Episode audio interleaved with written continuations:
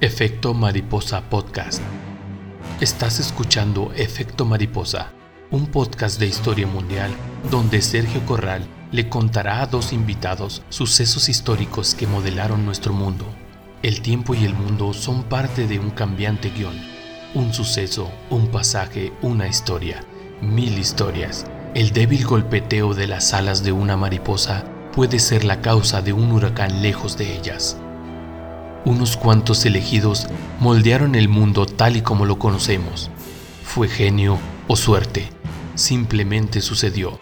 ¿Qué hubiera sucedido si el aleteo de la mariposa hubiera sido distinto? Acompáñanos a conocer estas historias de Noé a Julio César, de Morelos a Calleja, un apache a un yaud, Alejandro el Macedonio o el imperio de la aldea, los herejes de Quamran al ilustre Génoves, ilustrados y masones, o las sucias catacumbas. ¿Fue César realmente un genio militar o solo tuvo suerte? ¿Qué hace tan importante a un libro sagrado que tantas guerras ha librado? ¿Tendrá solución un conflicto milenario?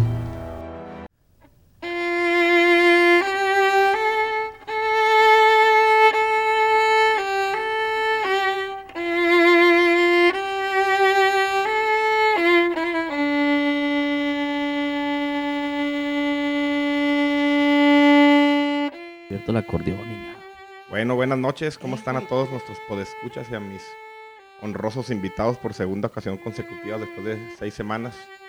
¿Cómo estás, Dayana? Muy bien, güerito. De nuevo muy contenta por la invitación. Este, de estar aquí con ustedes dos, con el famosísimo Polilla de nuevo. Después de estas seis semanas que traen tantas aventuras. Tantas aberturas.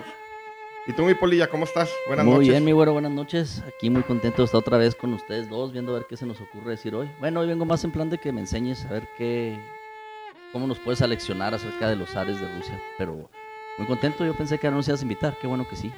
Pues ya es que sí, no, es que a veces tengo que, que hacer ese deshonroso, deshonrosa actividad que es trabajar, güey. Entonces, me Asumo un que poquitín. El público nos, nos aclamó, ¿no? Por eso nos invitaste. Fíjate que tuve buenos comentarios, no sé ustedes, pero tuve buenos comentarios, aunque fue un tema un poco difícil, creo que salió bien el, el- el pasado. Eso sé. no nos habías dicho. ¿Quién te comentó? Pues varios de los podescuchas que les mando un saludo aquí a todo el mundo que me hace el comentario. A ti nadie te dijo nada, nadie, te escu- nadie escuchó. Sí, sí Sí. me dijeron que estaba bien padre, que qué interesante tema, que sí se, se iba a seguir. Y le dije, sí, pero pues, a ver cuándo se le ocurre. ¿Quién sabe si con nosotros? ¿Quién sabe? El A tema si va a seguir, invita. quién sabe si con nosotros. Bueno, pues este va a ser, este es el, epi- el episodio 25, es la continuación de la Rus de Kiev y lleva como nombre el Imperio de los Ares. Pues ya con eso yo creo que sabemos lo que vamos a hablar en total. Y con este vamos a terminar la, lo que vendría siendo la Rusia, la Rusia antigua, para darle paso a, a los bolcheviques, pero eso ya vendrán después. Entonces, ¿están listos para empezar o Dayana, qué hacemos? ¿Te mandamos un WhatsApp? No, no, no, no. Estoy sacando mi acordeón. ¿Qué les pasa? Ustedes vienen muy letrados. No, fíjate que no. Y de hecho, este, cuando estaba escribiendo este podcast, está, está bastante interesante. ¿no? Sabía muy poco. Tú que anduviste en Rusia, a lo mejor sí te vas a, a ir familiarizando mucho lo que, de lo que vamos hablando. Pero pues está interesante y, y es la transición, la verdad, de una Rusia casi medieval a una, pues una potencia económica y militar. Bueno, económica, militar y, y de ideología. Y de alguna manera no deja salir de la autocracia, ¿no? Y te fijas, a Así través de los tiempos desde entonces ha sido un país totalmente autócrata, con dictadores Siempre. y... Digo, ha habido cambios, pero hay mucha cultura de la Rusia de hoy que viene de entonces. Perfecto. Empezamos entonces. Pues salud, ¿no? Pues salud, Pues ya estamos grabando. otro. Salud, vamos a ver cómo, cómo queda esto, ¿eh? A ver qué tal. Salud, salud. Bueno, en este episodio 25 vamos a empezar. A ustedes no les tocó la, la vez pasada, no hablé algo que es el, como que el ángulo de, del podcast, que es el punto de no retorno, que es el, el momento que, el momento bisagra, la- ese momento que le dio un cambio a la historia como la conocemos, que pudo haber ido para un lado o por el otro. Pues con eso vamos a empezar y terminar este podcast. Pongan atención. ¿Vas a poner atención, Dayana? Claro, O, no, o no más vienes a tomar. Las dos. Las dos. ok, el punto de no retorno. El rey de España trató por todos los medios de repatriarlos hasta Madrid cuando supo que la familia real rusa estaba en peligro. Estuvo semanas presionando al nuevo gobierno bolchevique para que la dejaran salir sana y salva. Llegó incluso a escribir a- al rey Jorge V de Inglaterra, al Kaiser Guillermo II de Alemania y al Papa Benedicto XV para que le ayudaran a traérselos a España como refugiados. Pero el nuevo gobierno comunista ya había declarado a Nicolás II culpable ante el pueblo de innumerables crímenes sangrientos. En la madrugada del 16 al 17 de julio de 1918, Nicolás II, su esposa y sus hijos, Olga, Tatiana, María, Anastasia y Alexei, fueron trasladados al sótano de la mencionada casa con el pretexto de tomarles una fotografía. Cuando todos se habían colocado, confiados de que solo sería eso, un, un retrato. El responsable del escuadrón, llegado de Moscú para ejercer de verdugo, Yakov Yurovsky, entró con un revólver y con varios soldados armados con fusiles y bayonetas, y les comunicó que habían sido condenados a muerte y comenzó la carnicería. En primer lugar, fueron fusilados durante varios minutos junto a varios sirvientes, su doctor y un perro. En vista de que alguno de ellos no terminaba de morir, tuvieron que ser rematados con el cuchillo y con bayonetas. Los asesinos habían desnudado los cadáveres y los habían subido a un camión para trasladarlos a una mina de sal. En el camino, sin embargo, el vehículo se averió y los bolcheviques decidieron cavar precipitadamente una zanja poco profunda a orillas de la carretera. A continuación, para dificultar el reconocimiento de los cuerpos, los rociaron con ácido sulfúrico antes de rellenar la, fosa. Es el punto de no retorno. Si sabes cuál es, tú mi polilla. Donde cambió la historia para siempre. Pues, ¿tú has escuchado eso? No. ¿Nunca viste la película de, de Anastasia? De Disney. No. Ay, no, es que ya me acordé. Yo la empecé a ver y se me hizo tan triste que le cambié. ¿Tú sí Pero es la cuál? única que no he visto, güey. Pues es esa, es cuando matan a los... Tú sabes de lo que estamos hablando aquí. Matan a toda la familia. ¿no? A toda la familia, los asesinan niños chiquitos, toda la familia del, del, del zar Nicolás II. Y con eso terminaba la dinastía Romanov. El punto de no retorno. Ahora sí vamos a empezar realmente a, a la historia del zarato y de cómo se construyó. El podcast pasado nos quedamos en los, en los grandes duques moscovitas. Que el último gran duque sería Iván el Terrible, que no lo, que no lo platicamos. ¿Estás listo? No, y el poli ya me está viendo con cara de que sabe mucho. Ya me dio miedo. No, no, estoy esperando que empieces. Te fuiste, arrancaste muy para adelante. Arranqué por el final. Exacto. Iván, el primer zar.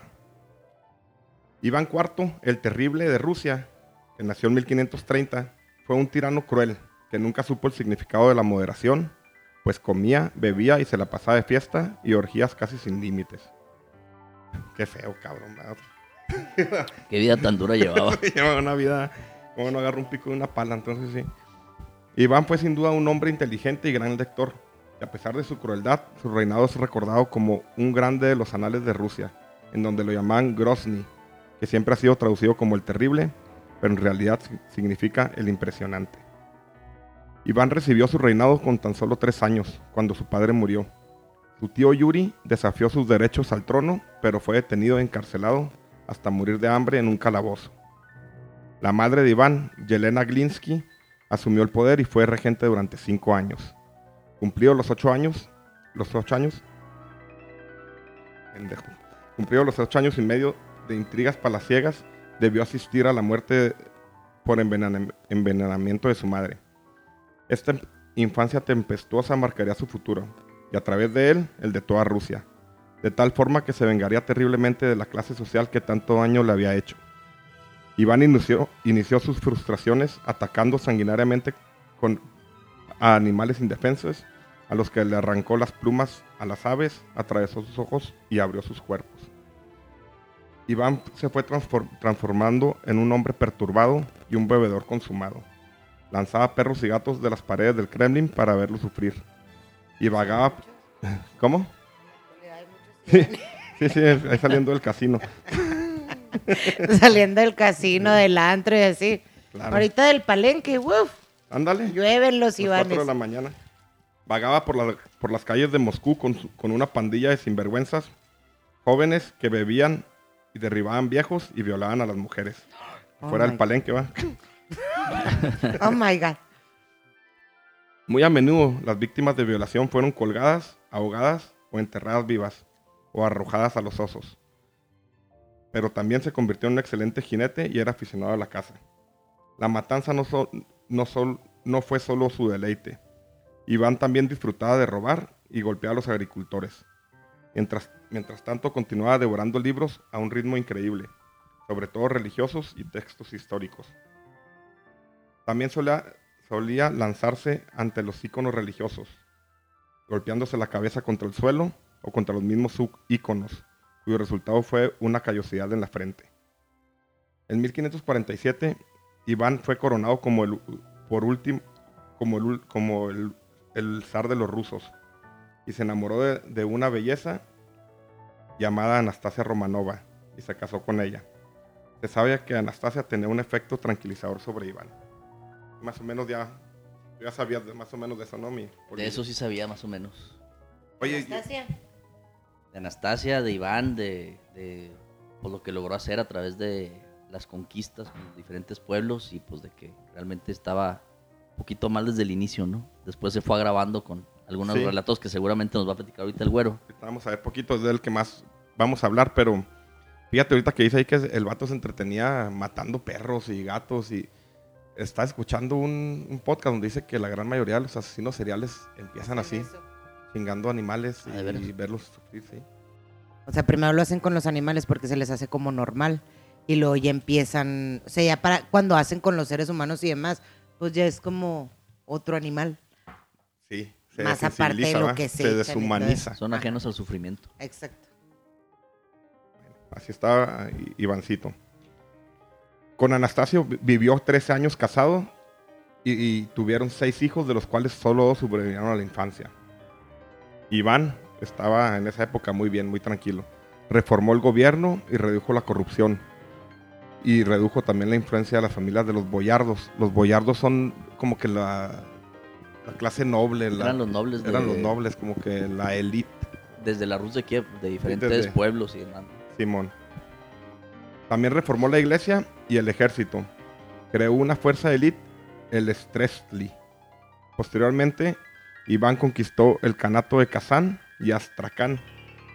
Que si retomamos cómo finalizó el podcast pasado fue con la Horda de Oro y todos los cana y hubo se quedaron varios canatos, nomás el norte que fue en Novgorod y Moscú, como que se salvaron, pero Crimea y muchos lados se fueron quedando bajo el mando de los mongoles que después se convirtieron en canatos. Oye, y un punto importante ahorita que mencionabas ahí, digo, seguramente mucha gente lo sabe, quizá otros no. Pero en ese entonces el, la- la- el cuerpo ese elite que dices que, que creó, lo hizo para protegerse de los boyardos. Bueno, en ese es que- entonces, Ese fue el siguiente. Ah, viene otro después. Sí, ya, ya cuando está más loco el güey que los traía con unas cabezas de perros amarrados. Ya la estoy Todo regando, el ¿no? tiempo adelantándote. No, es que al final de cuentas el punto al que iba, independientemente de los cuerpos, es que se vivía en una, en una zona de constante traición, de envenenamientos, Ah. de, o sea, era todos los días estarte cuidando de que no te mataran, ¿no? Sí, Dentro sí. de tu mismo gobierno, ya deja tú los enemigos de las guerras, ¿no? Es como cuando te vas al palenque a estarte cuidando que no te piquen la cola, va, además. Pues yo a las pruebas me remito como no he ido. te hace falta barrio, moro. Andas quejando, te deberías de ir. Me hace falta barrio. Pues es que ahorita no hay varo, espérate. Si no me convierto en Ivancita. Así es. En 1558 conquistó las ciudades del, Ba- del Báltico y comenzó, a, y comenzó a comerciar directamente con Inglaterra. En medio de estas guerras, en marzo de 1553, Iván cayó enfermo con una fiebre muy alta y todo el mundo creyó que, no sobreviviría. Durante su enfermedad, Iván le exigió a los príncipes y boyardos prestar juramento de lealtad a su bebé, el hijo, su hijo Dimitri, pero la mayoría no estaban dispuestos a hacerlo. Iván milagrosamente se recuperó y nunca perdonó la traición de quienes lo rodearon, cuando, de los que lo rodeaban cuando pensaban que estaba muriendo. De ahora en adelante su política fue la creación de un Estado centralizado fuerte y oprimir y destruir a sus enemigos dentro de ella. Pocos meses después, la pareja real se encontraba de visita en un monasterio para dar gracias a Dios por la recuperación de Iván, cuando una enfermera tuvo una caída accidental y Dimitri cayó al suelo. La niñera, eso, es que es- leí un chingo Iván, la niñera traía cargando al chavito y se resbaló y se le cayó al río y se congeló el chavito, se le murió, que era su único heredero. Entonces el güey ya estaba más. O sea, se, estaba en- bien, se cayó una tristeza bien cabrona. Era un hermano mayor del que, del que a lo mejor estás pensando. Del que. O sea, se murió su, su hijo chiquillo. El bebé se ahogó. Y en el verano de 1560, Anastasia, su esposa, después de una larga enfermedad, murió también. Y ahí todo se derrumbó. ¿sí? Y e Iván culpó. Todo se derrumba. ¿Ya puedo cantar? No, güey, pon atención. Ah, perdón. ¿O qué tiene de cantes, pero acerca del micrófono? Con la muerte de Anastasia, Iván subió sufrió un colapso emocional severo. Se transformó nuevamente en un ser violento, iracundo y paranoico. Iván se enfureció contra los boyardos, ya que los acusaba de haber envenenado a Anastasia. Y aunque no tenía pruebas, muchísimos de ellos fueron torturados y ejecutados. Pero fue cierto después, ¿no? Después descubrieron que sí o no. Nunca se supo a ciencia cierta, No. pero pues, probablemente sí todo el mundo se mataba ahí. Eran duros. Aquí fue cuando creó una especie de, polic- eh, de policía tipo la SS nazi. ¿Qué? ¿Qué idiota eres, güey?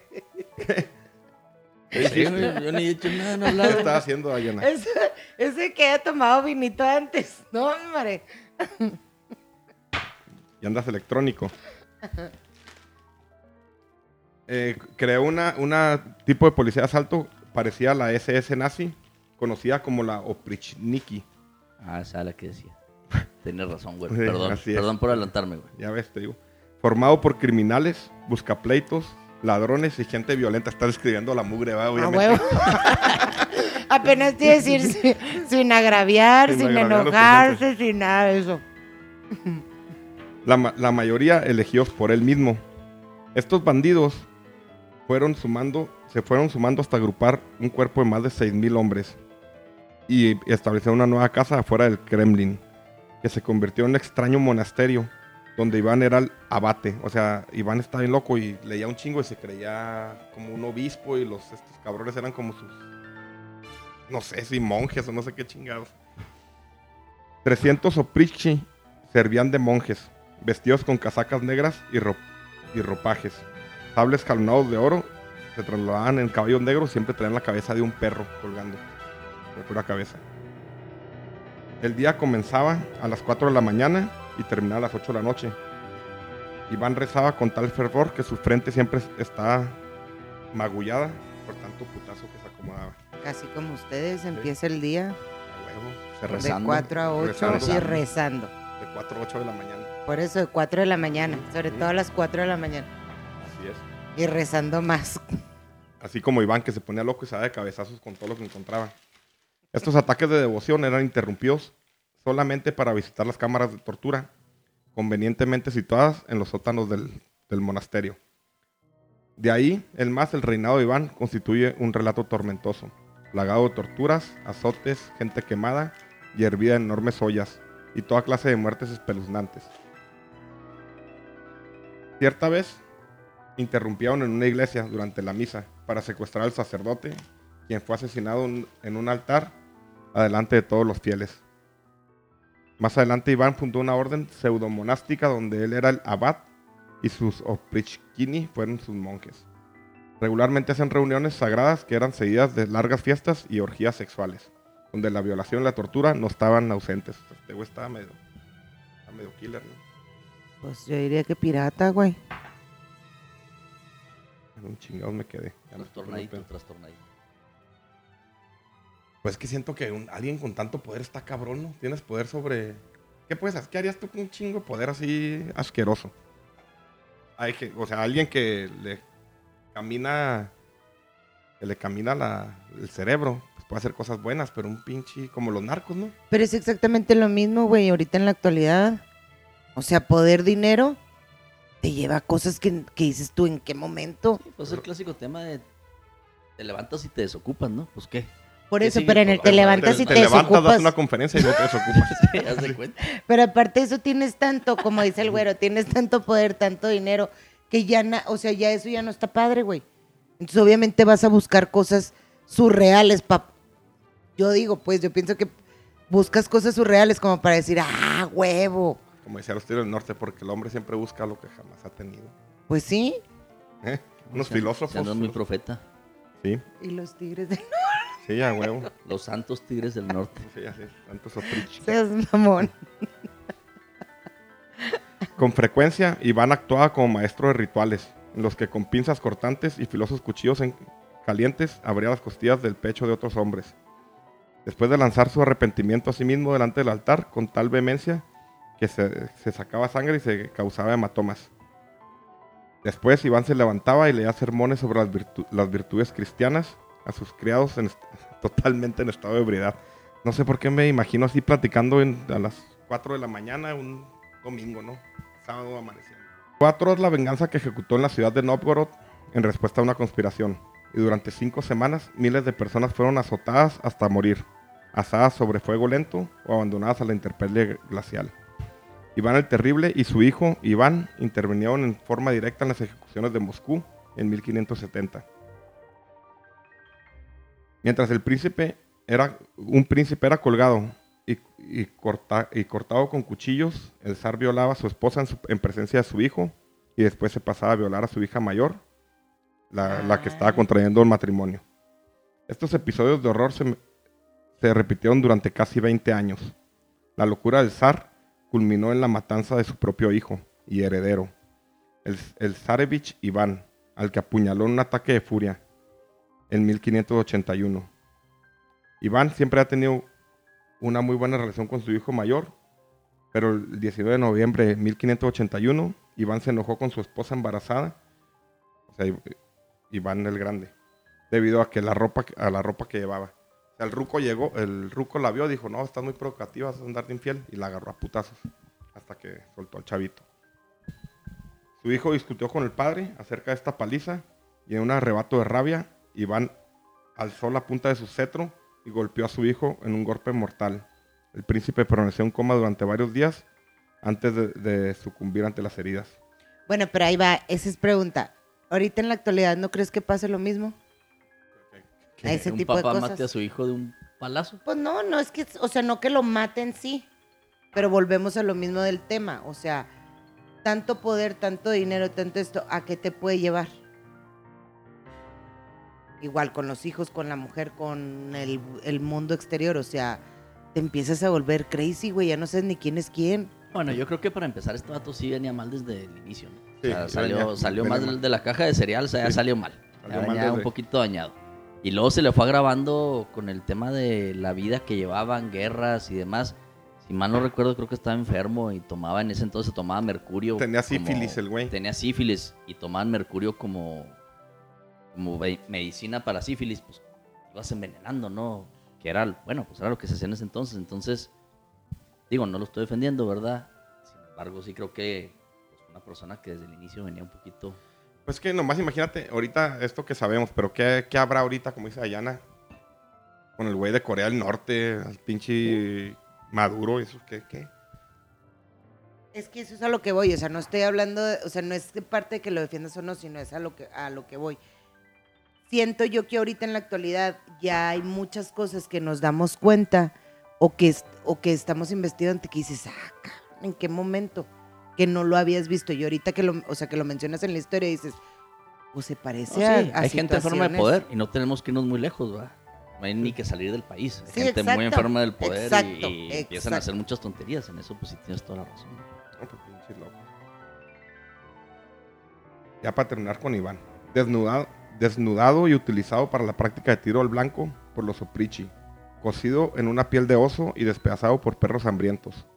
Empapado en agua hirviendo y congelada alternativamente hasta que la piel se rompiera.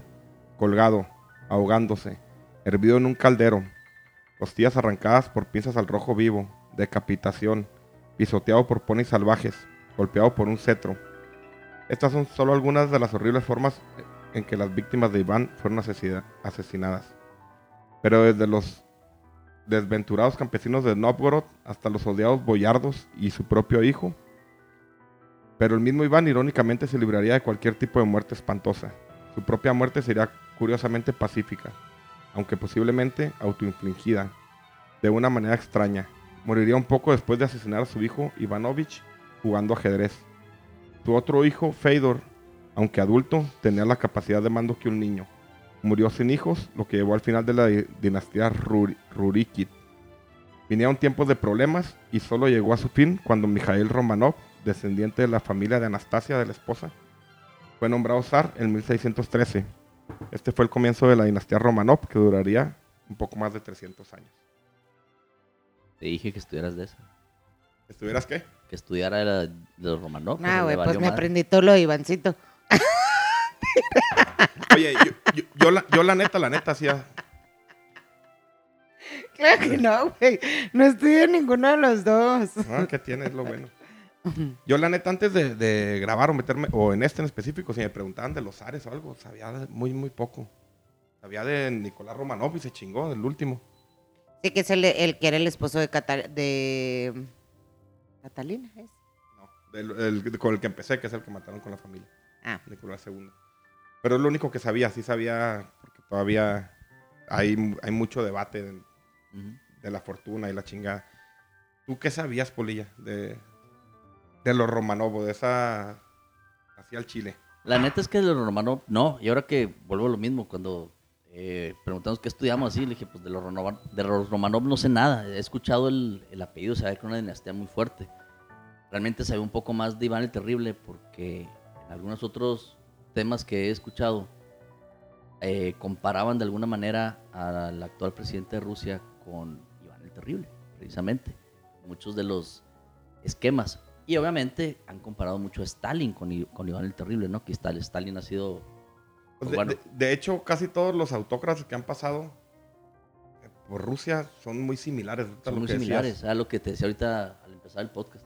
Pero realmente los Romanov, la realidad es que no. Digo, sé que, sé que culminaron, si no estoy mal, culminaron con la revolución bolchevique en el 17, pero realmente de la dinastía y de cómo gobernaron, no, no sé mucho. Que de hecho son todos los, son los zares, todos los Romanov. O sea, nomás Iván que era...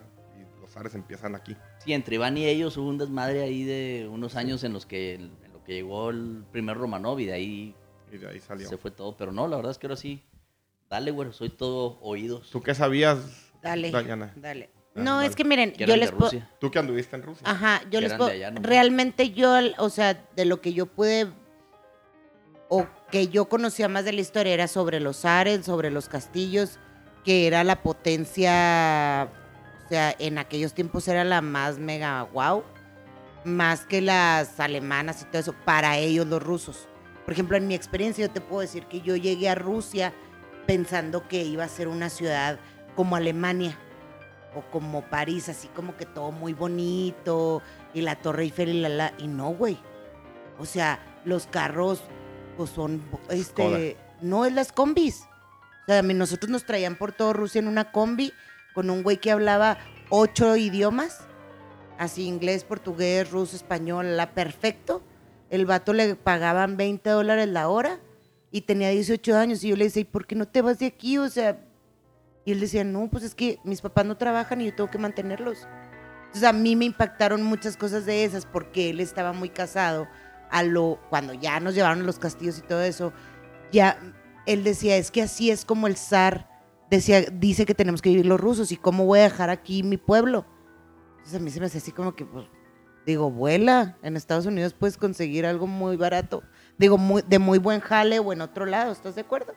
Con tantos idiomas, pero para él no. Entonces, eso fue lo que yo Pues ahorita te vas a dar cuenta de un chorro de cosas que castillos vas a decir por qué y todo. Empezamos ya y de directo. todos los regalos, sí. Así es. 300 años de Romanov.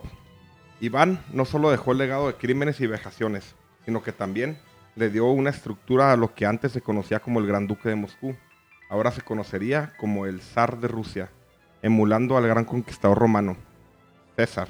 Iván comparaba su grandeza con César, por eso es Zar, que después los duques de Alemania harían lo mismo nombrándose Caesar o Kaisers, como los conocemos hoy en día. Ajá, pues. Entonces ahorita va a ser así una breve historia de los de los, Romanov. de los Romanov. El, primer, el primero fue Mikhail Romanov. El primer zar de la nueva dinastía Romanov, Mikhail, realmente nunca quiso el poder, ya que tenía solo 16 años. Pero los boyardos gestionaron principalmente con su madre esta posición. principalmente porque venía de un linaje directo de la antigua dinastía rúrica, ya que era pariente directo de la amada esposa de Iván, Anastasia Romanova, debido a que su tío era sobrino de esta. Los boyardos vieron a Mikhail un personaje que sería fácil de controlar, ya que su padre estaba preso en Polonia. Así que después de gestionar el trono para Mikhail, fue coronado en Moscú, propiamente en la Catedral de la Asunción, como un ser casi divino. El joven, para sorpresa de muchos, fue un buen gobernante y trajo la paz que necesitaba el reino, y por más de 50 años gobernó justamente y reconstruyó el imperio hasta que lo sucedió su hijo Alexis. De este no saben ni qué pedo de Mikhail. No sabía yo que fue el que, el que puso en orden todo el desmadre que se originó después de que Iván el Sí, fueron murió. como 15, 16 años de, de desmadres. Y ya, la raza está fastidiadona. Alexis Romanov. Alexis, como es representado en una famosa pintura, el árbol moscovita, fue el que unió el poder político y religioso en la figura del zar, porque, entre comillas, venía directamente de un mandato divino. Para ese tiempo, el siglo XVII, la Rusia zarista era prácticamente un estado medieval que incluía grandes estepas, el Ártico y Siberia. Y para finales de este siglo, de ese siglo, este país medía más de 100 veces el tamaño de la Gran Bretaña, pero con tan solo el doble de la población. Zonas rurales eran del medievo, no había casas o edificios de piedra. En fin, parecía que durante el reinado de- del zar Alexis el tiempo simplemente se. Traguito. Comenta algo, Dayana, lo que sea. Pendejadas. Yo. No. o sea, resulta que nomás hablo pendejadas o cómo. Estúpido. Estás muy letrado. La ventaja es que te van a invitar al siguiente podcast a ti. ¿A mí no. sí? A ti sí. Ay, Porque amenizas. porque amenizo. Pues es que también aviéntate acá una que otra chascarrillo, güey. No, quiero ser el intelectual del podcast. En la vida no, en la vida no importa que no sepas, güey. No sé nada de lo que está hablando este güey. A eso vas a la escuela a aprender. Digo, este güey no es el maestro, pero No, soy el maestro tequilero. pues digo, si ya nos habló de Ivancito, de la mugre y demás, ¿cómo porque no nos va a hablar de este mo- hombre? A huevo. Voy por, voy por otra cerveza. Vamos a hacer un- una pausa aquí para. Bueno, continuemos con, con- con lo- con los chistes. Los chistes del canal 60.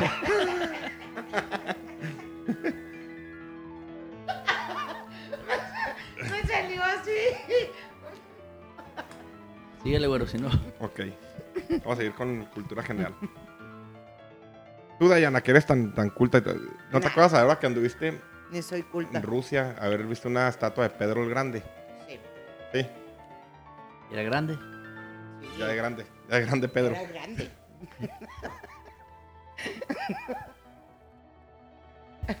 Le decían Pedrito. Pedrito Fernández. Ya, güey. Bueno, Pedro el Grande. A la muerte de Alexis.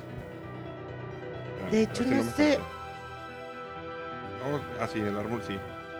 A la muerte de Alexis lo sucedió uno de los personajes más emblemáticos y más queridos de la Rusia, conocido hoy como Pedro I o Pedro el Grande. Pedro llegó en medio, en medio del caos. ¿Están fumando mota o qué?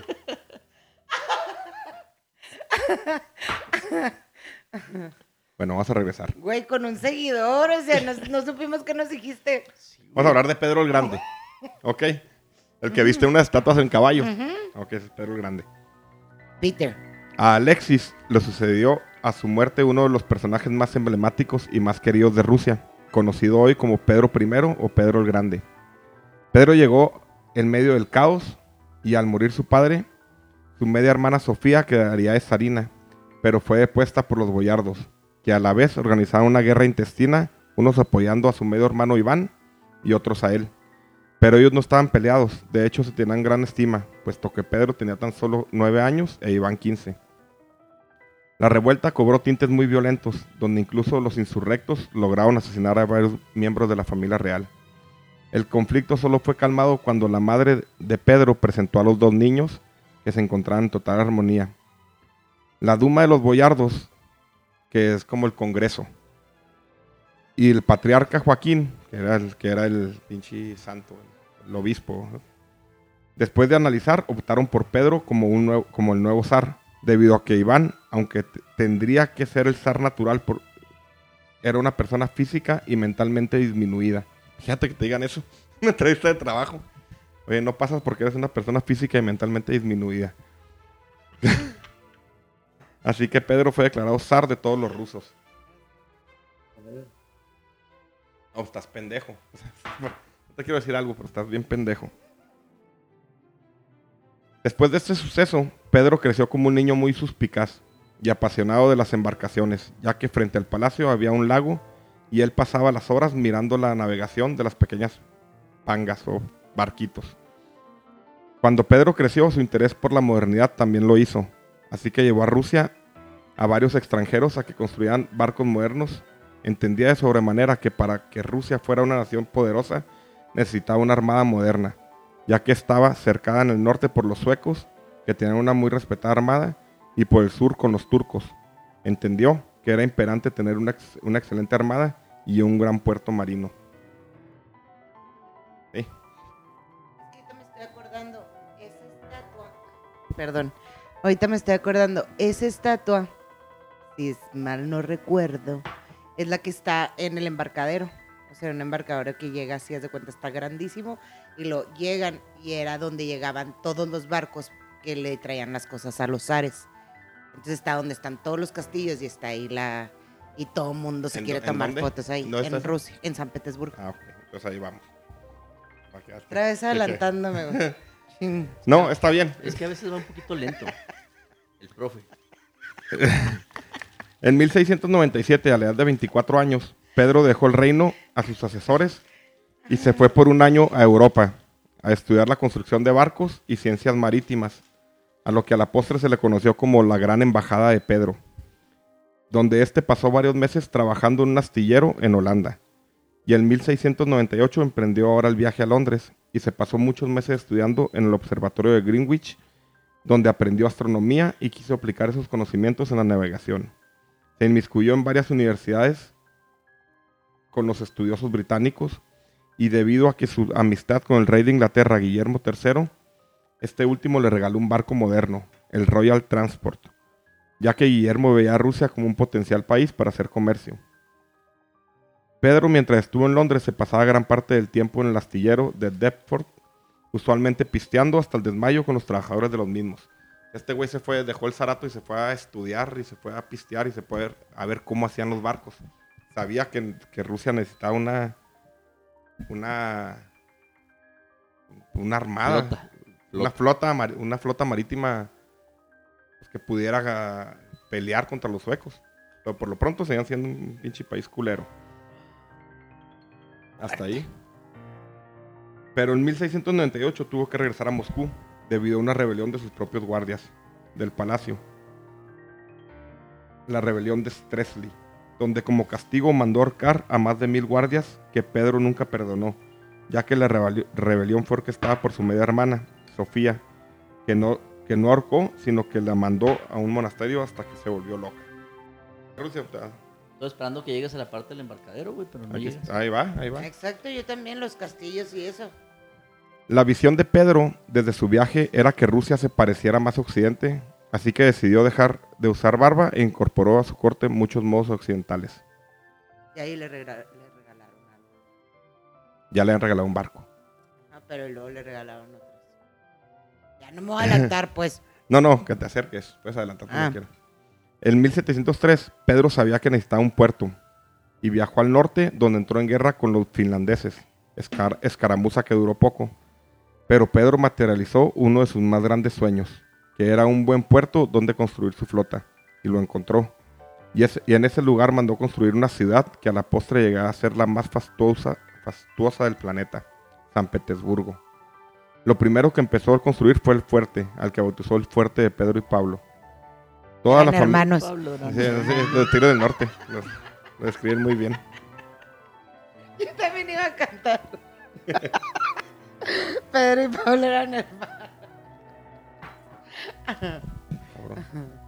Toda la familia real y la corte se, mudarían a ese lugar, que sería la morada de la dinastía, de la dinastía hasta que ésta terminó. ¿Sí lo conociste ese fuerte? Ajá. Exacto. Está chido. Súper, súper, súper, súper. Es de los más interesantes en San Petersburgo. Ya sabes por qué. Pedro, cuando ya estuvo, ya, ya tuvo su puerto, se dedicó a construir su gran marina moderna con todo lo que había aprendido en Holanda y en Gran Bretaña, lo que lo envalentonó a irse a la guerra contra la poderosa Sueña- Suecia para obtener el control del mar, del Norte y su comercio, guerra que terminaría Rusia ganando 25 años después. No todo era miel sobre hojuelas. Su hijo y heredero al trono, Alexei, no era una persona brillante y se dejó manip- manipular por personajes enemigos de Pedro. El hijo Alexei viajó a Viena en el momento en que Rusia estaba en franca enemistad con, con Austria. Pedro enfureció por la traición, pero convenció a su hijo de regresar, prometiendo que todo iba a estar bien. Pero al pisar Rusia, Alexei fue encerrado y torturado, y después fue condenado a muerte. Por lo que en 1725, a la edad de 52 años, Pedro moriría sin un her- heredero varón, así que todo el poder y su ya inmensa fortuna serían depositadas en su hija Elizabeth. Entonces, este Pedro para mí fue una fue uno de los de los de los puntos de inflexión también de Rusia. Le dio una visión más moderna, eh, le, dio una visión más global o europea y empezó a comercializar a grandes eh, a gran escala hasta convertirla en una, un- una, una potencia económica de la, de la zona o del momento.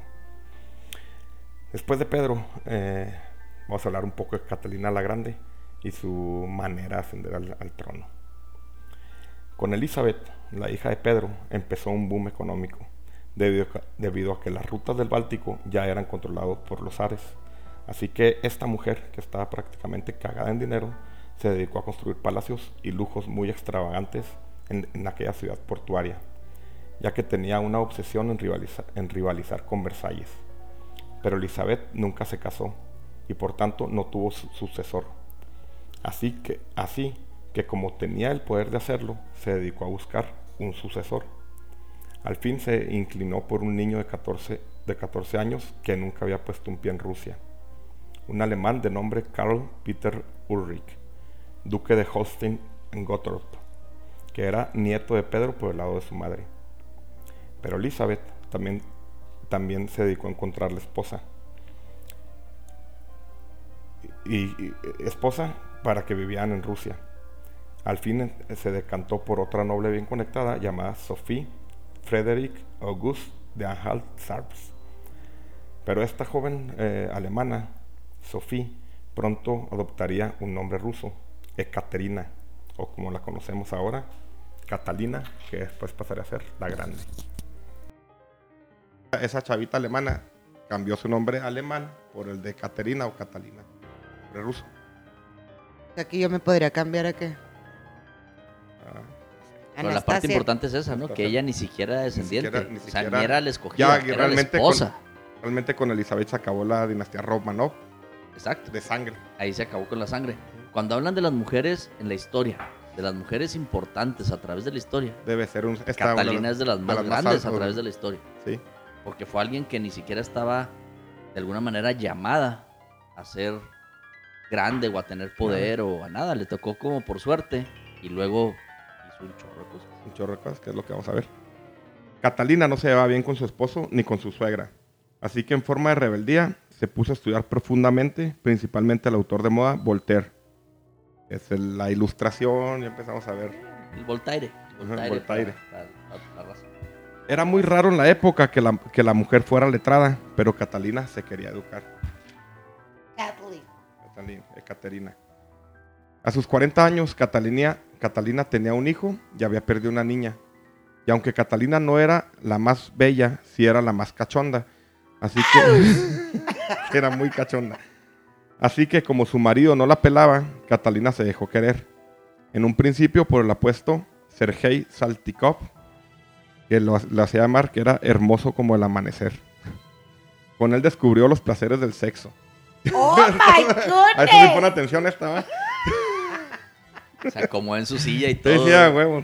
Pero aparte de eso me dijo esta. O sea, Eh. ahora sí pone atención esta, así como, no hombre, no, qué grosería. Me voy. Y Con luego, él, con él descubrió los placeres del sexo, según confesó en su correspondencia.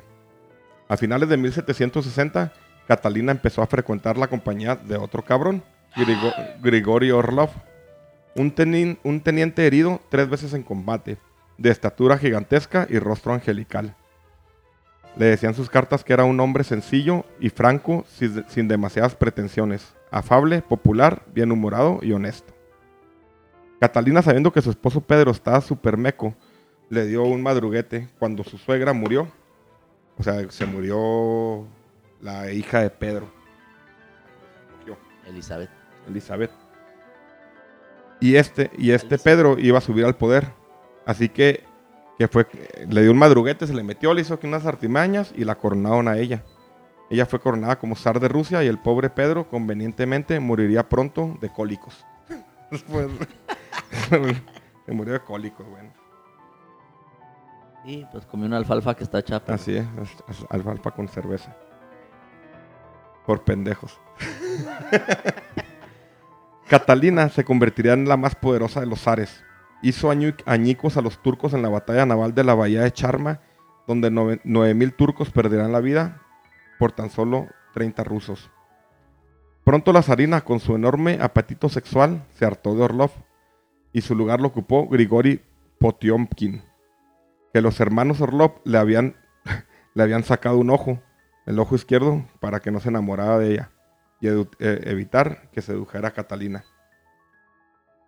A su vuelta al palacio, este cortesano de ascendencia polaca, apodado el Cíclope, ya le han sacado los ojos al pobre cabrón, fue ganando prestigio militar en paralelo a su amor de la zarina, a la que enamoró de una forma un tanto enfermiza. Decía las cartas, cuando estoy contigo no doy ninguna importancia al mundo, nunca he sido tan feliz. No, esa pinche catenera era más enamorada que, guarromántico. qué buen romántico.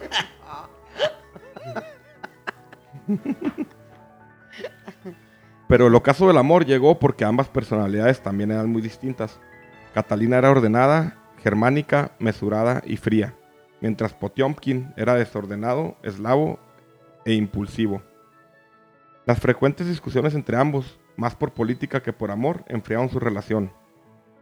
Aunque Po- Potiomkin no perdió su posición en la corte, entraron otros amantes como Semyon Sorich, un comandante serbio, o un, buro- un burócrata llamado Piotr Sabandovsky. Ocuparon la cama, eh, eh, ocuparon su lugar en la cama de Catalina.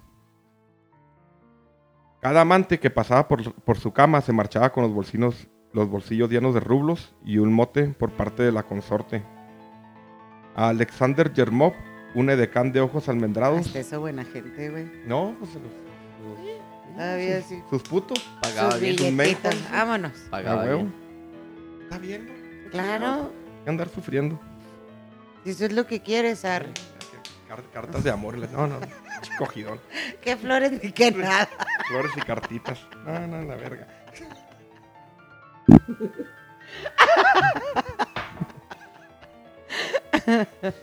ok, Alexander Yermolov, un edecán de ojos almendrados. Una nariz chata le apodó el negro blanco. ya sabes, te imaginarás por qué va. no, el poli anda muy lento. Échale flit. A este cabrón lo despacharon con un pago de 130 mil rublos en el verano de 1786. A Dimitred Mamonov, el señor de la casaca roja, se le entregó por su parte un condado y 27 mil siervos a su servicio. El último amante, el 27 mil cabrones, imagínate, güey, ¿qué hace una ciudad, güey? Ese, ese, ahorita vamos a ver el gran pedo de Rusia. Bueno, entonces Ahorita- este güey ahorita no-. No. O sea, así es, 27 mil personas. Otro de los tantos que pasó por ahí. Ya lo sé, güey. Sí, así es. Imagínate el poder de esos cabrones y eso es lo que detona. Ahí los voy llevando así como que cuando lo escuchen este podcast no va a tener mucho sentido al principio, pero va a tener mucho sentido al final. Porque va, pues va moviéndose. Va avanzando. Y aquí estoy diciendo 27 mil siervos. Y dices, qué risa, pero tú sí dijiste polilla. Es No, una mamada sí, esto, es una mamada. No, pues es que hay Un siervo era un esclavo. Sí, sí, sí. O sea, un esclavo. Entonces a este cabrón le entregaron 27 mil siervos a su servicio. El último amante, el príncipe Platón Zubov, 40 años menor que ella, resu- resultó ser el más caprichoso y extravagante de todos. El joven Zubov, de 22 años, apodado El Negrito, como el mío, tiene cara de conde. mi negro. Y ni, By the way, by the way, by the way, Por si alguien anda buscando un conde. un conde. por si las dudas. Huevo. Este, inició una relación con Catalina cuando ésta estaba gorda, con las piernas hinchadas, aquejada por, por la dispepsia, dispepsia, que es una sensación de dolor o malestar en el, en el abdomen superior, a menudo es recurrente. Puede ser descrita como indigestión, gases, saciedad precoz, dolor de vejiga, de vejiga, ardor anal y flatulencias. Entonces, a ver si un... Colitis. Está bien a toda madre. Sí, sí, era, era colitis. En estos tiempos es colitis Ah, es lo mismo. mamalona. Sí, Te por el de la vida que llevaba de haber sido colitis. Ok, colitis. Realmente por el dolor renal. Sigue comiendo esas pinches palomas, ¿eh? Es que. o sea, claro que no, güey. Yo lo decía por el, el- el- por el estómago y todo eso. Ah. O sea, ¿en qué momento? Ya, eh, ya, ya, ya. No, ya estaba viejita. Ya, pues. ya estaba viejita. Me dijeron que la movía y se echaba un pedo y lo olía al culo y se ponía una gasa. Pero pues traía a su chavo de 22 años. A huevo. Aparte, si ella era la grande, ¿a ti qué te importa? 50 mil pelados en vez de 27 mil. Sí, no, le haber tocado. Y ahí, ahí es donde te digo que cuando nosotros fuimos, nos decían que estaba el palacio, el, el, o sea, el grande, el real, y luego había una casa de verano donde ahí estaban todos sus, o sea, donde tenía todos sus amantillos. Ah, pues sí, a lo mejor. ah, Pero, no lo sé. porque en el, en el palacio, o sea, así como decía ahorita que, que en la cama, o sea, que era la cama, no es, no era en Tenía- el palacio su- principal. bosque ahí. Sino, es que se cuenta que es una cosa así gigante, gigante, gigante. Y tiene como casas de verano, o sea, casas a los lados, pero una le llamaban casa de verano, otra casa de invierno. Y ahí era donde ella los invitaba cuando party. tenía, sí, o sea, a sus paris, paris, paris. Bueno, el abismo físico y de edades, que lejos de intimidar a la brava Catalina, vino después que le gustó el hermano de este cabrón, Subov, de 18 años, apodado el niño. A todas agarró al, al hermano del negrito. Sí, no, no, ese es otro, es anterior, el negro blanco. Me estás poniendo atención. Sí, a huevo. Estoy ocupado abriéndole una botella al profe. Pero mientras Catalina se divertía con sus amantes, también reformaba profundamente a Rusia. Cuando la viruela arrasaba Europa, ella fue la primera diri- la primer dirigente que se inoculó o se inyectó. Mandó traer millones de dosis para la gente. Catalina vio el poder de la ciencia, la abrazó y la impulsó. Construyó el primer establecimiento de educación de mujeres donde la máxima era mujeres educadas, buenas, buenas madres y miembros útiles de la familia y la sociedad. Qué cabrona vieja también. A cochadas le dio lo, ilustre. Estamos hablando, o sea, es- esta madre no se veía en Europa, yo creo que ni en el mundo. En esos tiempos no existía que... que La morra era, como dijo Pablo Tarso, usted no, no piensa. Nosotros pensamos por usted. Era, era, era, era. Eso, así era. Pues imagínate el mundo hace... No, no, yo, 300 claro. años. También impulsó Sí, leyes todavía existe. También impulsó leyes de la ilustración para educar desde los nobles hasta los siervos. Y en 1767 decretó una serie de leyes muy revolucionarias, como todos los ciudadanos son iguales ante la ley. Yo creo que ese era el momento más revolucionario de la historia quizá de la humanidad. ¿eh? Prohibió la tortura y flexibilizó la libertad de expresión, por lo que Rusia en ese instante era la nación más ilustrada del mundo. Na- Napoleón nacería dos años después de, de promulgar estas leyes. En 1773, un cosaco de apellido Puchev empezó un rumor de que Pedro, el esposo de Catalina, estaba vivo en Egipto y empezaron una revuelta asesinando a miembros de la realeza. Más de 1500 nobles perderían la vida entre niños y adultos. La revuelta fue sofocada luego de dos años, pero había sacudido a Catalina, que se preguntó, ¿qué está pendeja la gente para creer estas mamadas? De la que estaba vivo. Así, Más que en ruso. sí, en ruso, en ruso, ruso, ¿eh? lo traduje. ¿Ah, lo tradujiste? Ajá. Así que como respuesta fue impulsar aún más la educación. Y mientras eso hacía, también el imperio crecía, anexándose a Bielorrusia, Crimea y Polonia. En 1793, Catalina se horrorizó con la ejecución de Luis XVI y la Revolución Francesa. No entendía cómo los principios de Voltaire pasaron de una utopía a una barbarie. Es todo lo jacobino y todo eso, pero que después lo veremos. El 5 de noviembre de 1796, Catalina sufrió, sufrió una apoplejia camino al retrete y fue encontrada sin respiración en el suelo varias horas después. Una leyenda negra dice, una leyenda negra de origen bolchevique asegura que la zarina murió tras una fallida relación con un caballo. En tanto, el ímpetu sexual de, Catalina era insaciable. Nada más lejos de la realidad. Catalina simplemente suplió con amantes la frialdad de su marido y una, y una viudedad, o que se viera bien que fuera viuda, que le imponía no casarse más. No era ninguna degenerada ni alguien obsesionada con el sexo. Su hijo Pablo la sucedería el día que subió al trono. La primera ley que emitió fue que ninguna mujer volvería a ocupar el trono de Rusia. Catalina estuvo muy cerca en vida de desterrar a Pablo por su incapacidad y pendejez y dejar a su otro hijo Alejandro como sucedor, pero nunca se, nun- nunca se animó. Vaya error. ¿Cómo la ves con Catalina? Qué interesante personaje, ¿no? Una chingona. Con la she. ¿No? ¿Tú cómo la ves? ¿Qué piensas de mi Katy? No, no, pues como dije, creo que fue una de las grandes mujeres de la historia, impulsó muchas cosas que en la época pues, no existían. ¿no? Y además hizo lo que le dio la gana, volvemos a lo mismo. Tenía su, su tema de poder y hacía lo que quería. ¿verdad? Huevo. Va a poner.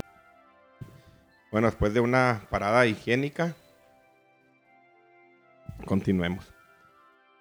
Bueno, este cabrón de Pablo llegó al trono, el hijo de Catalina. Pablo, al igual que su padre, estaba hecho un imbécil. Era un ser paranoico que se encerró en el palacio luego de enterarse de una conspiración que sí se llevó a cabo, ya que lo- los conspiradores entraron al palacio, lo quisieron detener, pero se les pasó la mano y lo mataron. O sea, este güey fue lo que duró. Así que pasaron al cuarto de su hijo Alejandro y le dijeron, órale cabrón, te toca gobernar. Su abuela Catalina ya le ha puesto el ojo y decía que sería el próximo Alejandro Magno. Ese fue el paso de, de Pablo. ¿Y Pedro? de- no, ese, ese ya pasó muy atrás. Que Pedro y Pablo eran hermanos. Ay, Miguel. No, y amigos inseparables. A ver, canta. Alejandro Romanov. Pero es que estoy viendo sí, eh, hijos. Y, ve- y- y qué diferentes son los hijos de los padres y los ¿Qué padres de los dijiste, hijos, güey? ¿no? Alejandro Es que necesitas- Romanov. Necesitas ponerte el- No, oigo los, menos. la- los audífonos. ¿Qué dijiste? Andas borracho.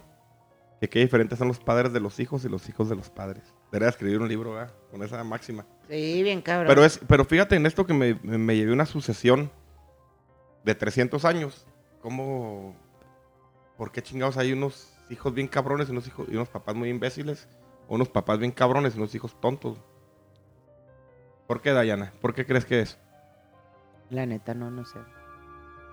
O será así que me agarras, no sé. ¿Serán las, las condiciones? Pues es que si te vas a las cosas acá chamanis- chamanistas y energéticas y demás, pues dependiendo de la generación en la que nazcan los hijos y la la la.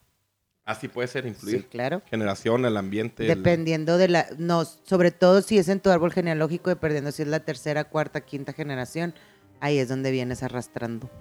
Bueno, pero pendeja- ese es, Pendejeces. pues cabroneces, pendejeces, este, inteligencias, todo eso. Y dependiendo también de la fecha de nacimiento de tus hijos con los tuyos, con tuyo y tus ancestros, sobre todo, o sea, los ancestros de los papás. Pero ese es Bueno, ya, otro tema eso- muy eso- interesante. eso- eso es como Ese es otro podcast. Brasil. Si quieren, cuando quieran. Vamos a leernos la mano, pero. Bueno, el hijo de Alejandro, digo de Pablo, Alejandro. Ale- Alejandro subió al trono cuando Napoleón arrasaba Pablo Europa. Y, y pronto se enteró en el en 1805. A ver, que estoy dando pedo también. es que empezó a cantar este güey también y me desvió, güey. Yo sí te escucho. Acabo que lo voy a editar. Ahí va, Alejandro Romanov. Alejandro subió al trono cuando Napoleón arrasaba Europa y pronto se enfrentó en 1805 en la famosa batalla de Austerlitz. ¿Es así? ¿Alguien escuchó, leyó el libro de la Guerra y la Paz? No leyó nadie. No. No. Dentro estoy. Habla de eso. pues. Que fue un desastre para Alejandro. Así que Napoleón lo obligó a firmar un humillante tratado, el de Tilsit. Pero pronto Alejandro desconoció dicho tratado y en 1812 Napoleón decide invadir Rusia. Ah, sí, sí, sí los tengo aquí. Ahora Alejandro no cometerá el mismo error y puso a las tropas al mando del general Kutuzov y se enfrentará en el río Borodino a 250 mil soldados de Napoleón. Napoleón nuevamente ganó y entró a Moscú, pero los rusos emplearían la técnica de tierra quemada y tres cuartas partes de Moscú arderían, así como los campos de trigo. Esto, completando, complementado con el frío invierno ruso, hizo que Napoleón se quedara sin suministros y la penosa travesía de regreso significó miles y miles de bajas para el ejército francés, que, cu- que culminó en la captura y exilio del pequeño curso de Corso. O sea, fue cuando agarraron a Napoleón, que en su momento vamos a hacer otro podcast de Napoleón. Si Alejandro. nos van a invitar, güey. Al parecer sí. Alejandro entonces invadiría París. Solo un año después de la batalla del Borodino. Alejandro, un monarca muy, civiliza- muy civilizado, no destruyó ni vejó a la civilización francesa. Pero en su estadía las tropas rusas vieron algo que nunca habían visto, la libertad. Y se empezaron a preguntar, ¿por qué en Europa el poder de los monarcas era limitado?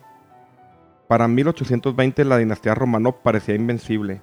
Llevaba 200 años gobernando, habían vencido a Napoleón, pero el peligro ahora acechaba y no de fuera, sino de su misma población. En 1826 cinco líderes insubordinados fueron ejecutados. La ejecución fue horrorosa, todo salió mal. Uno cayó de la horca y se le rompieron las dos piernas. A duras penas lo levantaron otra vez para colgarlo y gritó el pobre hombre. Pobre Rusia, ni siquiera puedo ahorcar a alguien bien aquí. Está cabrón, man. El movimiento de estos líderes fue llamado el movimiento decembrista y será catalogado como la primera revolución rusa que quería cambiar el sistema. El 1 de diciembre de 1825 el zar Alejandro I, apodado el martillo de Napoleón, moriría. Ya casi estamos llegando al, al punto de no retorno. Su hijo, Nicolás I. Nicolás llegó en medio de una revuelta. Tres mil soldados se amotinaron a la muerte de Alejandro y no quisieron jurar a su hijo Nicolás como zar. Muchos de los líderes de estos tres mil amotinados habían estado con su padre en Europa y habían visto las libertades, de, las libertades de estos pueblos y clamaban por un cambio. Pedían el fin de la servidumbre, prensa libre y más que eso, la democracia. Como respuesta, Nicolás I ordenó siete descargas de cañón. Muchos de los insubordinados murieron o quedaron heridos. En una carta, Nicolás a su hermano le dice, ahora soy el gran zar, pero ¿a qué precio? Al precio de la sangre de mi gente. Así que mientras Europa se movía a los valores de la fraternidad, igualdad y libertad, Nicolás enfil- enfiló a Rusia a la autocracia nacional y el nacionalismo. Un mensaje ultraconserva- ultraconservador. Durante el reinado de Nicolás surgió el movimiento de la, de la inteligencia, una crítica mordaz a la servidumbre, con críticos como León Tolstoy, que imagino que si lo han, han escuchado, o Iván de Turgenev, nobles con una infancia privilegiada que observaron cómo sus padres eran sumamente tiránicos con la servidumbre. Vieron cómo estos fueron golpeados, enviados a la guerra, familias enteras separadas. Turgenev, con estas vivencias, escribió su primera novela, Diarios de un cazador, una durísima crítica al sistema de servidumbre. Novela que fue escrita en 1852, el mismo, año que, que se publica en Estados Unidos La cabaña del tío Tom. Otra muy dura crítica contra la esclavitud. En Rusia sufrió el mismo efecto que en Estados Unidos La cabaña del tío Tom. Los diarios de un cazador causarían lo mismo en Rusia que en Estados Unidos La cabaña del tío Tom. Nicolás I se enfureció tanto por el libro que arrestó a Turgenev por insultar a los terratenientes. Nico- Nicolás sabía que la servidumbre iba a desaparecer, no tenía cómo completar su ejército, así que necesitaba esos siervos para hacer su ejército el más grande del imperio. Pero aunque el ejército era muy grande, también era conformado por pobres, con pobre equipamiento y una moral muy decaída. Así que en 1853 Rusia entró en una guerra en Crimea contra las potencias occidentales. Francia y Gran Bretaña, así que contra igual que con los otomanos. Los occidentales llegaron en ferrocarril y con barcos de vapor. El enorme ejército de Nicolás fue arrasado y humillado en la batalla de Sebastopol. Fue el fin de Nicolás, ya que solo seis meses después cayó enfermo y murió. Ahora el destino de Rusia caería en manos de su hijo Alejandro. Un pinche ejército enorme, pero pues medieval, ¿va? Y todo.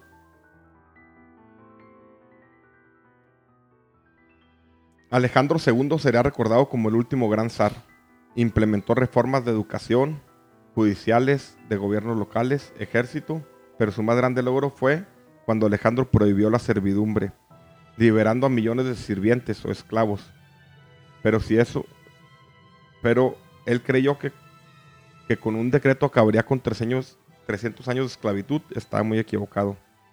Aunque ahora la servidumbre podía tener propiedad privada, comercializar, casarse y votar, los, los terratenientes no estaban muy contentos, ya que aún con la reforma, los grandes terratenientes se quedaron con dos terceras partes del país y las mejores tierras. Aunados a que fueron indemnizados, los esclavos tuvieron que pagar por la tierra, quedando inmediatamente terriblemente endeudados. Eso se figura un chingo a lo de Porfirio Díaz y la Revolución Mexicana, ¿no? O sea, es muy parecido. Y por las fechas es muy similar también. Estaba haciendo tarea con Loreta y ahorita dije, "Ay, mira, es lo mismo. Ah, pues ahí está. Ya De ves. historia.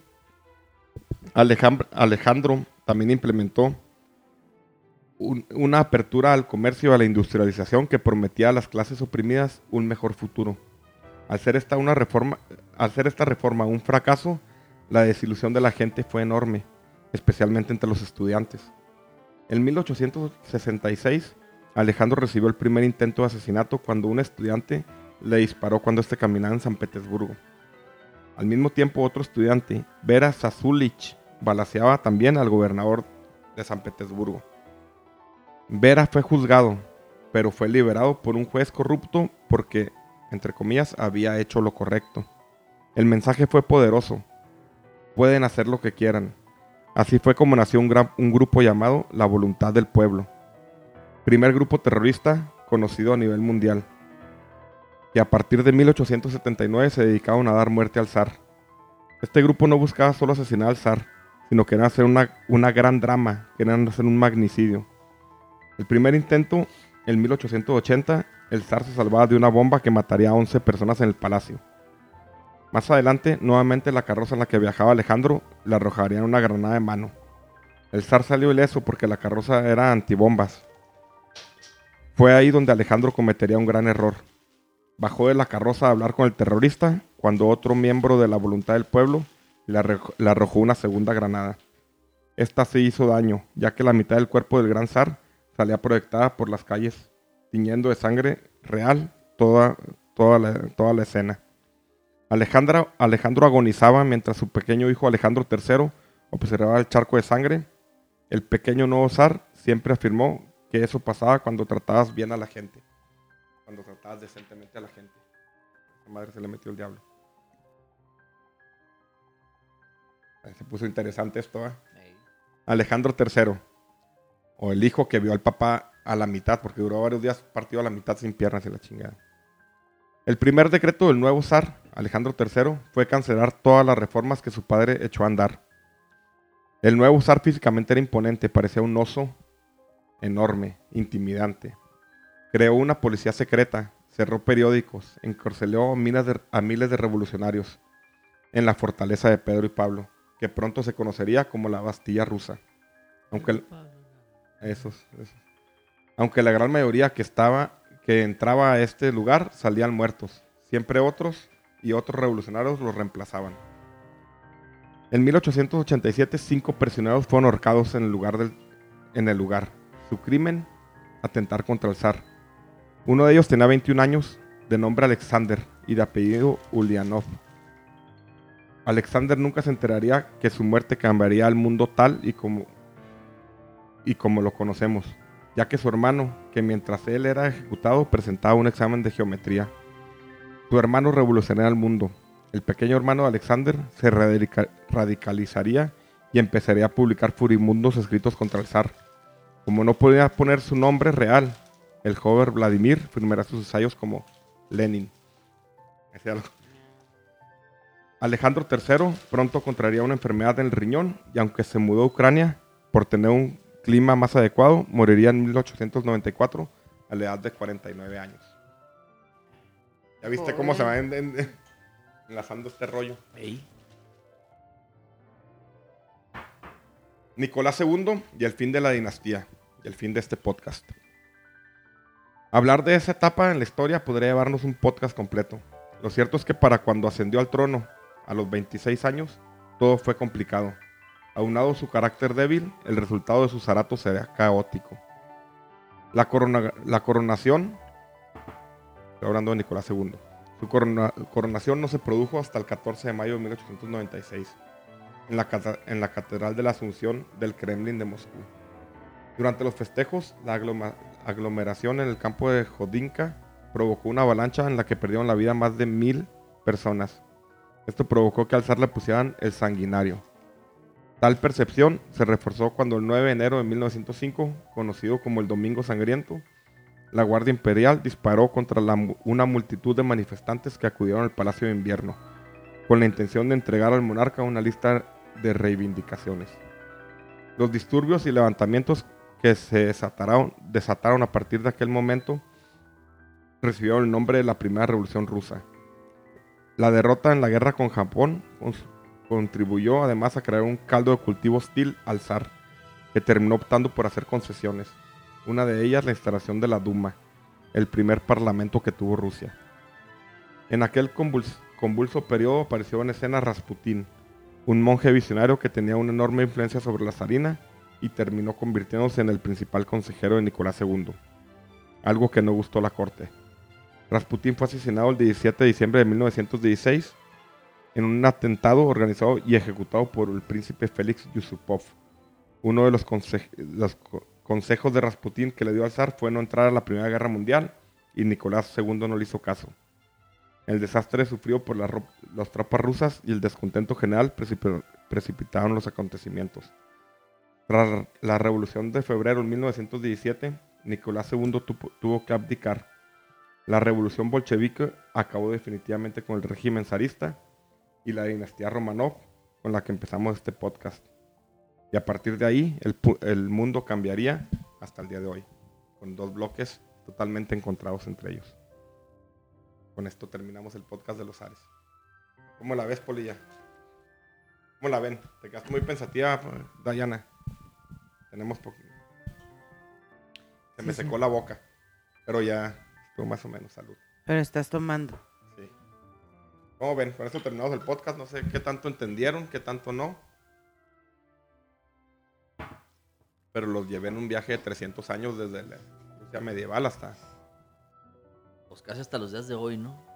pues hasta la revolución bolchevique. Ya no quise meterme y creo que ahí la vamos a parar. No aviso porque la revolución bolchevique ya tiene mucho que ver con lo que estaba pasando en Europa en ese momento. La caída de los gigantes. Un libro que empiezan a caer los grandes imperios para pasar a las grandes democracias o Digo, de alguna manera, eh, quizá yo cierro con, la misma manera que abrí, ¿no? Creo que Rusia tiene un tema cultural de un chingo de años de gente autócrata.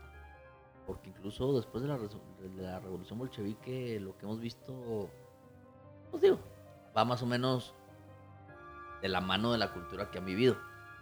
Todo lo que narraste, los ares, Rus de Kiev, cómo se formó, las dinastías, porque al final de cuentas, si te fijas, íbamos de dinastía en dinastía en dinastía.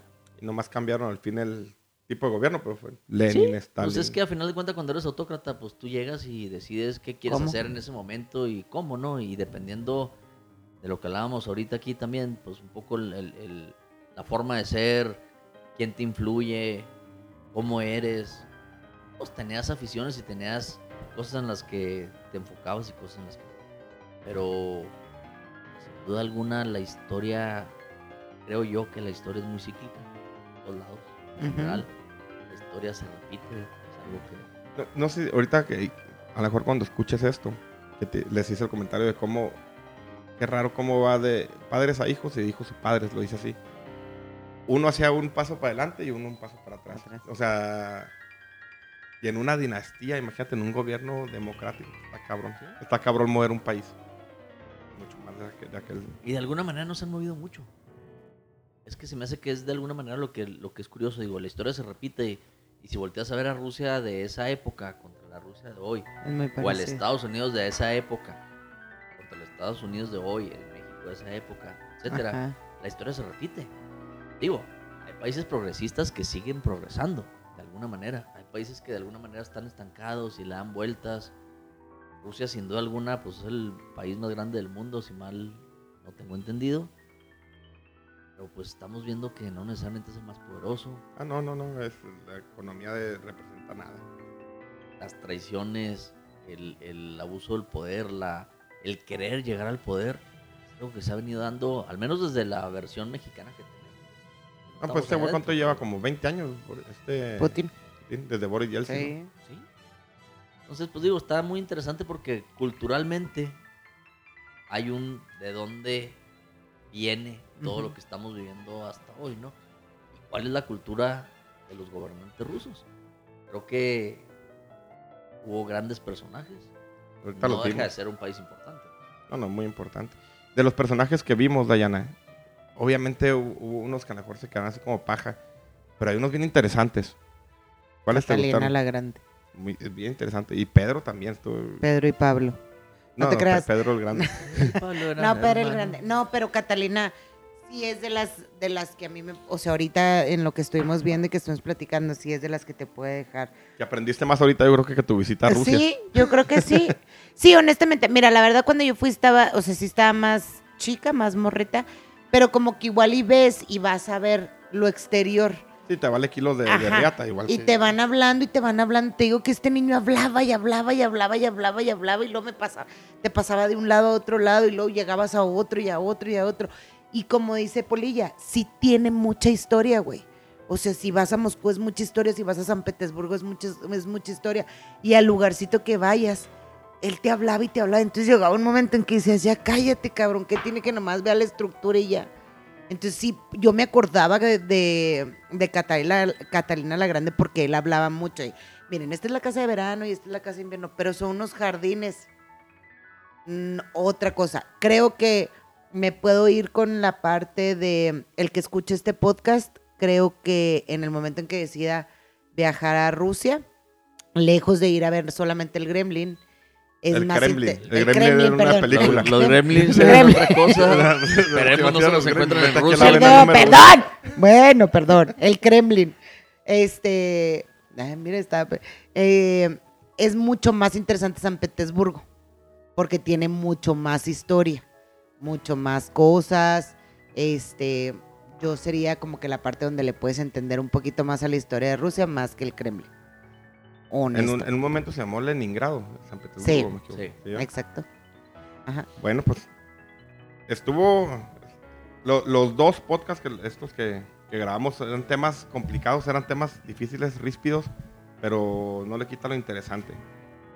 Me, dice, me decidí a aventármelos por, por pendejo, porque es un tema y lo, lo quiero desarrollar. Pero sí les quiero agradecer por haber estado estos dos y que se hayan emborrachado. Y nos vemos en, en el próximo podcast. Les digo, no, que, no me gusta cansar a, a la gente de repente escuchar lo mismo, lo mismo, lo mismo. Entonces yo creo que vamos a pararle con Rusia ahí porque... Y eh, a lo mejor en la próxima temporada retomamos bolchevique, que es un tema bien fascinante, ¿eh? tema bien cabrón, que son los mencheviques, los bolcheviques, la revolución de invierno, cómo llega Lenin, cómo se chingan a... Tal. No, a este, al güey que mataron aquí, con, aquí en México. A Trotsky. A Trotsky, León Trotsky. Trotsky. Trotsky. O sea, está, es bien interesante La cómo... época, la época de Stalin.